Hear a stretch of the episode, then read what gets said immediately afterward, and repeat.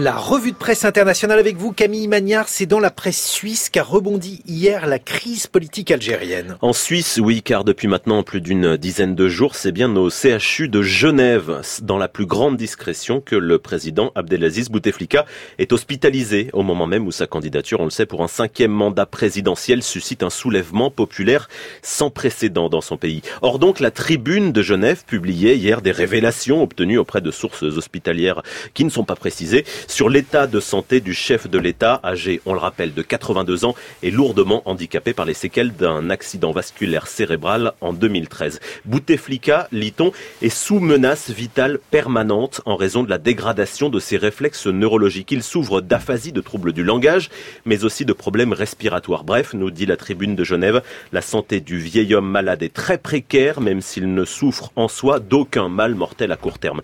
Toujours en Suisse, le temps reconnaît que si certes les graves ennuis de santé du président algérien ne sont un mystère pour personne depuis des années, jusque-là les seules informations que l'on avait dessus émanaient du palais présidentiel et l'éclairage extérieur indépendant que livrent les médecins genevois contredisent clairement le certificat médical officiel de bonne santé qui a été transmis dimanche au Conseil constitutionnel algérien et dont l'inanité éclate aujourd'hui au grand jour. Du coup, résume le temps, les révélations de la tribune de Genève choquent l'Algérie.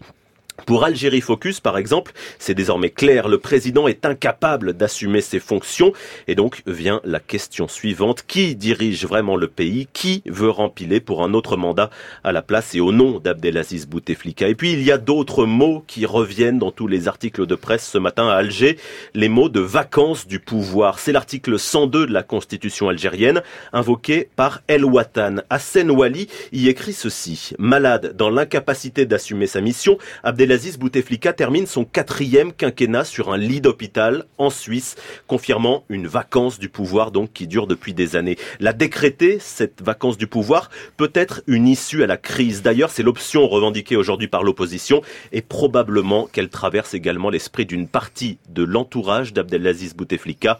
En ces temps morts, conclut El Watan, il faut oser ce renoncement salvateur. Et puis aux États-Unis, Camille, le Parti démocrate est très embarrassé par les déclarations sur Israël de l'une de ses élus au Congrès. Et cet élu, c'est Ilan Omar. C'est une des personnalités les plus médiatisées en ce moment dans les médias américains et ce n'est certainement pas sans lien avec le fait que la jeune femme est une nouvelle venue à la Chambre des représentants, qu'elle a des positions plus à gauche que l'établissement du Parti démocrate, dira-t-on, et qu'elle est la fille de réfugiés somaliens. Elle est aussi l'une des premières parlementaires musulmanes aux États-Unis et la première à porter publiquement le voile islamique. Or, Ilan Omar, depuis un peu plus d'un mois, est accusé d'antisémitisme c'est le New York Times qui nous rappelle les faits.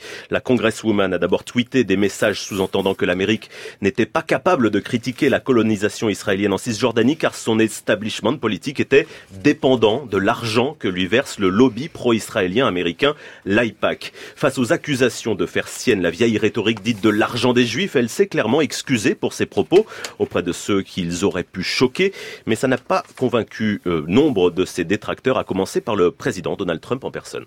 What she said is so deep seated in her heart Donald Trump qui expliquait euh, que les excuses d'Ilan Omar ne valaient rien, que l'antisémitisme était enraciné profondément en elle et qu'elle devrait démissionner du Congrès. Il n'a pas été le seul, hein, loin de là, à le faire. De nombreux dirigeants du Parti démocrate ont aussi condamné les propos de la jeune élue qui s'est retrouvée la cible d'un déchaînement de critiques et d'attaques, de menaces de mort, même sur les réseaux sociaux, mais pas seulement.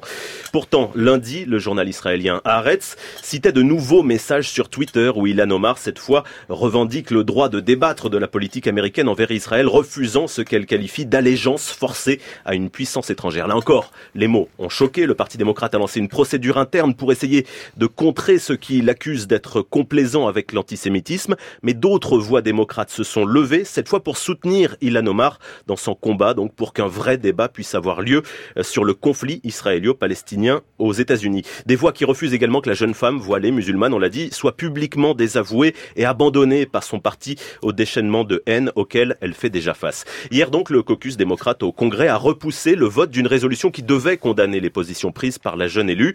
Selon le média en ligne marqué à gauche de New Republic, c'est une victoire pour Ilan Omar, mais surtout pour la santé mentale du débat politique américain. Oui, écrit The New Republic, l'IPAC utilise son argent comme une arme pour influencer le Congrès américain en faveur du pouvoir israélien actuel et ça ne devrait pas être un problème que de l'affirmer. Plus modéré, l'éditorialiste du New York Times, Thomas Friedman, explique qu'il est lui-même issu de la communauté juive très présente dans la circonscription d'Ilan Omar dans le Minnesota, qu'il partage avec elle les critiques sur l'IPAC qui n'est plus selon lui un lobby pro-Israël mais bien un lobby pro-Benjamin Netanyahou et sa politique hostile à la paix avec les Palestiniens.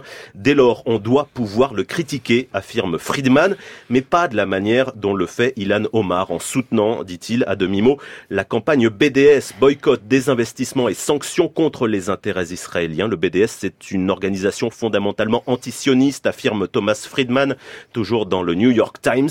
Ilan Omar, elle se défend en expliquant qu'elle ne prône pas le boycott, mais refuse que la justice américaine ne criminalise ceux qui en font une arme contre euh, l'occupation israélienne en Cisjordanie. Elle rappelle que le même BDS avait permis, par exemple, d'affaiblir et de finalement l'apartheid en Afrique du Sud. Alors voilà encore des positions qui vont relancer la controverse, Guillaume.